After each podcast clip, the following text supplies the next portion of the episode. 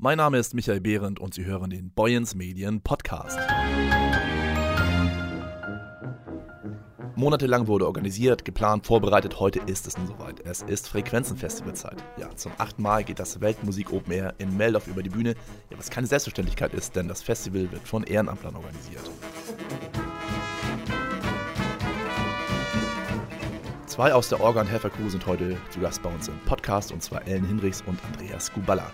Ja, und gemeinsam wollen wir darüber sprechen, was uns heute in Meldorf erwartet und welche Herausforderungen es gibt, ein solches, dazu noch eintrittsfreies Festival auf die Beine zu stellen. Moin. Moin, Michael. Moin, Michael.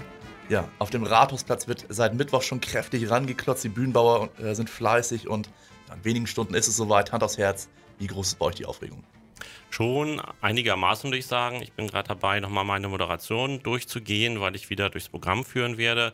Und ein banger Blick in den Himmel, denn im Moment äh, ist es ja noch ein bisschen unsicher, ob wir strahlenden Sonnenschein haben oder nicht. Das Wetter ist so eher lala, aber das Problem hatten wir im letzten Jahr auch. Zum Soundcheck hat es wie aus Eimern gegossen. Das mussten wir abbrechen, weil die Instrumente sonst nass geworden wären und die Technik ähm, kaputt gegangen wäre. Und dann eine Stunde, zwei Stunden später war toller, tolles Wetter.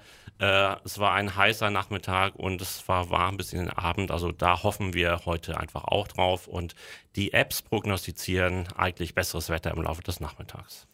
Ja, und äh, ich bin fürs Catering mit zuständig und dort haben wir gestern schon alles vorbereitet, eingekauft. Auch heute sieht das schon sehr gut aus. Wir sind voll im Zeitplan und wir freuen uns darauf, äh, circa 60 bis 80 Leute heute also zu versorgen. Künstler und Helfer. Künstler und Helfer, beides. Ähm, und bei einem solchen Festival ist das wie bei allen Veranstaltungen natürlich so, dass wir Vegetarier dabei haben, Veganer dabei, aber auch Leute, die nach wie vor gerne Fleisch essen. Mhm. Aber es ist nicht so, dass es ein Weltmusikfestival auch äh, einhergeht mit äh, ganz äh, exotischen Catering-Anforderungen. Nein, das würden wir auch nicht leisten können. Das Festival hat ja schon jetzt sich einen Namen gemacht, der weit über die Grenzen des Marschens hinausgeht. Äh, wie läuft das, wie kann man sich vorstellen, wie läuft das mit dem Booking? Klopfen da die Bands schon bei euch an oder äh, ja, guckt ihr gezielt, pickt euch da gezielt welche raus, die ihr vielleicht auch schon länger im Blick habt, vielleicht auch schon seit Jahren äh, nach Meldorf holen wollt?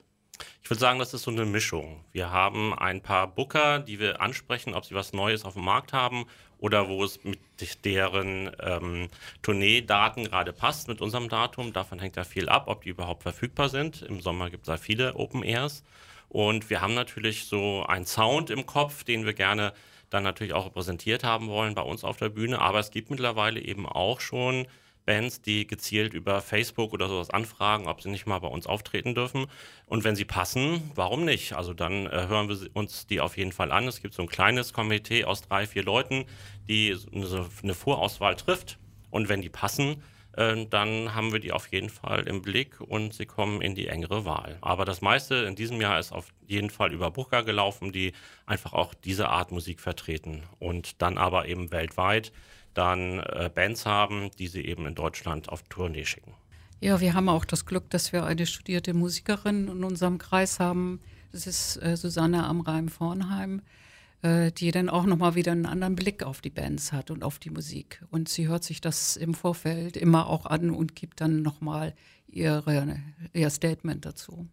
Ich selbst muss gestehen, äh, live gefällt mir die Musik ja äh, ganz gut, aber ich könnte gar nicht sagen, äh, welche, Band da, welche Band da in der Szene gerade angesagt ist. Und wahrscheinlich geht es ja, vielen Besuchern so, dass die ja, äh, halt kommen, weil sie wissen, dass sie bei euch einen tollen Abend erleben, aber ja, die Bands, die kennen sie vielleicht auch gar nicht und wissen vielleicht auch gar nicht so genau, was sie so erwartet da. Äh, ist das, was ihr da macht, auch so ein Stück weit äh, Kulturauftrag oder sogar Bildungsauftrag? Ist das in jedem Fall. Es war auch im Prinzip äh, für Hanno Kreie, der ja Wegbereiter der und Erfinder der Frequenzen war, ein Grund. Er hat immer gesagt, er möchte die Musik der Großstadt aufs Land holen. Ähm, kleiner Einschub, Hanau ist kurz vor diesem Festival verstorben und äh, wir gedenken auch noch ein Stück weit während dieser Veranstaltung an ihn. Aber es ist richtig, äh, es ist ungewöhnliche Musik, eher ungewöhnliche Musik fürs platte Land. Aber wir haben auch festgestellt, äh, es kommen zunehmend auch Leute aus Hamburg, aus Kiel, aus ganz Schleswig-Holstein, äh, die äh, diese Musik mögen und die ein bisschen aus der Szene kommen, die kommen ganz gezielt inzwischen nach Meldorf. Denn wir haben damit ja auch eine Lücke gefüllt, die es hier an der Westküste nicht gibt. Es gibt ja ein großes Rockfestival, Heavy Metal ist gerade zu Ende gegangen in Wacken. Ähm, es gibt im Büsum ganz viel Schlager und Pop, aber Weltmusik, also einen Mix aus verschiedenen Genres gab es bislang nicht. Und da muss man tatsächlich sonst in eine Großstadt wie Hamburg oder Berlin fahren, um diese Musik zu hören. Mhm. Welche Bands gibt es denn heute äh, zu erleben? Und um vielleicht auch ein bisschen Appetit zu wecken, was macht jeden einzelnen Act so äh, besonders, so dass ihr sagt, den darf man auf keinen Fall verpassen heute? Also verpassen sollte man natürlich keine Band. Äh, wir fangen so gegen 17.30 Uhr an mit Emma Yasurlo, die kommen aus äh, Argentinien angereist und ähm, die sind so ein bisschen im Umfeld von Buenos Aires aufgewachsen, äh, kommen mit Cumbia, mit Reggae, mit Hip-Hop, Rap und Elektro-Swing, also eine Mischung. Da ist für jeden was dabei und die Musik, das zeichnet, glaube ich, alle Bands aus. Die geht eben direkt ins Herz und dann gleich in die Füße und lädt eben zum Mittanzen und Mitfeiern ein. Ja, nicht zu vergessen das Dacia-Projekt, äh, das im Anschluss ans Festival beginnt. Die haben wir im letzten Jahr schon mal gehabt. Das sind, ist im Prinzip eine Russen-Disco und die haben mhm. letztes Jahr am Born halt so eine Stimmung gemacht, dass wir gesagt haben, die möchten wir unbedingt wieder haben. So sind die im Anschluss ans Festival also wieder zu hören und zu erleben. Auch im Bornholm dann, oder? Nee, diesmal leider nicht in Bornholm, diesmal äh, auf dem Gelände der Museumsweberei, äh, das aber schön abgedeckt ist auch mit äh, Schirmen und ähnlichem, sodass das ein, äh, ein nettes Umfeld sein und wird. Und auch ein bisschen größer dann noch. Ja, ein bisschen größer. Und vor allen Dingen ein nettes Umfeld, doch. Vorher ist natürlich noch Malacca Hostel zu hören. Äh, das ist ein kleiner Geheimtipp aus Freiburg. Ähm, die sind Weltenbummler, haben eben auch ganz viel Musik aus aller Welt im Gepäck und zu einem ganz speziellen Mix, eben zu einer neuen Frequenz gemixt und bringen die auf die Bühne. Und als dritte Band haben wir Jean Toujours. Ich glaube, Ellen kennt die auch noch. Äh, die war nämlich schon ja. mal da.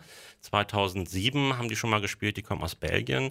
Und daran wird es dann gegen 23 Uhr ein bisschen ruhiger. Die haben so Walzer, Musette-Musik, ähm, aber trotzdem äh, haben sie ordentlich Dampf und sorgen ordentlich für Stimmung. Das Festival wurde ja 2006 aus der Taufe gehoben, findet nun zum achten Mal statt. Im vergangenen Jahr gab es ja das große und erfolgreiche Comeback nach sechs Jahren Pause. Ähm, wie kam es überhaupt dazu, dass ihr so lange pausiert habt und ja, wie schwer war es, das Ganze wieder neu an den Start zu bringen nach dieser Pause? Wir haben ja sechs Jahre lang hintereinander jedes Jahr ein Frequenzenfestival auf die Beine gestellt und irgendwann ist die Luft raus, denn wir machen das ja alle ehrenamtlich nebenbei, haben alle unsere Jobs, die auch fordernd sind. Und wir müssen eigentlich immer jedes Jahr bei Null anfangen. Das ist das Problem. Dadurch, dass es kostenlos ist, sind wir auf Sponsoren angewiesen. Die Sponsoren kommen aus Meldorf und Umgebung. Das sind eigentlich immer die gleichen ähm, weil eben eine Stadt mit 7000 Einwohnern auch nicht so viel Potenzial gibt für ihr Großsponsoring und keiner mag sich festlegen. Also große Festivals, ich denke mal an Schleswig-Holstein Musikfestival, die haben langfristige Sponsoren, die sich auf drei oder fünf Jahre festlegen. Das haben wir bislang leider noch nicht geschafft. Deswegen war für uns immer ähm, nach dem Festival, vor dem Festival. Wir mussten also quasi am Ende eines Jahres immer schon anfangen, äh, neu auf Sponsorensucht zu gehen und äh, Klinken zu putzen. Und das ist nach sechs Jahren schon ganz schön anstrengend. Aber wir wurden immer wieder darauf angesprochen, könnt ihr nicht wieder mal bitte Frequenz machen, das war so toll und so eine tolle Stimmung. Und irgendwann ähm, ja, kam Hanno dann eben auch nochmal auf uns zu, hat nochmal einen Teil der alten Mannschaft um sich geschart und hat gesagt, so, wir müssen das jetzt nochmal auf die Beine stellen. Und glücklicherweise haben wir dann den Bürgerverein Meldorf gewinnen können, der das unter seinem Hut macht und unter seiner Schirmherrschaft. Denn die erste Periode Frequenzen war ein eigener Verein, der war dann mittlerweile aufgelöst. Und äh, jetzt macht es sozusagen organisatorisch der Bürgerverein Meldorf.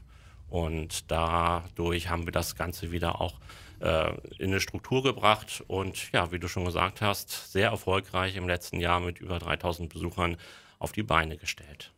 Ja, ich habe mir nicht träumen lassen, wie viel Orga-Arbeit äh, dazu gehört, so ein Festival auf die Beine zu mhm. stellen. Es beginnt also mit Künstlersozialkasse und hört auf mit der, mit der Sicherheit natürlich und Toilettenwagen und, und, und. Da ist es für uns unheimlich gut, dass wir mit Joachim Böhe einen professionellen Veranstalter an der Seite haben, der also die Erfahrung hat und eben auch die Beziehungen hat, die es uns äh, sehr viel leichter machen, dieses Festival dann auch gut und sicher und positiv über die Bühne zu mhm. bringen. Es ist auch gut, wenn dann Leute aus verschiedenen Bereichen dabei sind, mhm. wo jeder so seinen eigenen Schwerpunkt bilden kann und äh, dort auch äh, dann auch agieren kann. Ne? Und was eben auch tolle Meldorf ist, wir haben eben über dieses Orga-Team hinaus eben ganz viele Helferinnen und Helfer, die eben am, heute am Veranstaltungstag eben auch dabei helfen, nochmal mit den Pins durch die Gegend zu gehen, das, den Merch-Stand zu betreuen, die Künstler zu betreuen. Also wir haben extra jemanden, der eben auch Spanisch spricht, ähm, um die Band aus äh, Argentinien zu betreuen. Also ohne die wären wir auch aufgeschmissen. Also das könnten wir sonst alles gar nicht leisten. Das Thema Nachhaltigkeit ist ja auch was, was äh, viele Festivalmacher beschäftigt was viele Festivals für sich entdecken. Ihr habt das Thema Nachhaltigkeit schon länger im Fokus. Äh, was macht ihr genau, um euer Festival umweltfreundlicher, nachhaltiger zu machen? Ja, in Meldorf kann es eigentlich gar nicht anders sein. Meldorf möchte sich als Stadt der Nachhaltigkeit profilieren und tut es ja auch in der Praxis. Wir haben mehrfach darüber gesprochen, ob es möglich ist, für uns auf Glas und auf Keramik umzusteigen, für Kaffee zum Beispiel was nicht geht. Was ist, das ist einfach nicht zu handeln. Mhm. So viel kriegt man gar nicht in der Kürze der Zeit gespült. Außerdem ist dann noch wieder der Sicherheitsfaktor auch spielt eine Rolle. Wir benutzen aber PLA-Becher. Das sind äh, Becher aus 100% natürlichem Rohstoff, die kompostierbar sind. Mhm. Ja, und das Essen gibt es eben aus äh, Palmblattblättern, äh, also die Currywurst sozusagen nicht aus der Pappschachtel oder aus der Plastik, äh, aus einem Plastikteller, sondern auch ganz nachhaltig. Das hat dann auch noch ein Stück weit Art. Auf jeden Fall, genau. Das, es hat auch ein bisschen Großstadt-Feeling, denn da ist es ja auch eigentlich schon gang und gäbe, dass man es so, da so macht. Nun ist das heutige Festival ja noch nicht mal angepfiffen, wie man im Sport sagen würde. Äh, trotzdem, gibt es schon Pläne für 2020?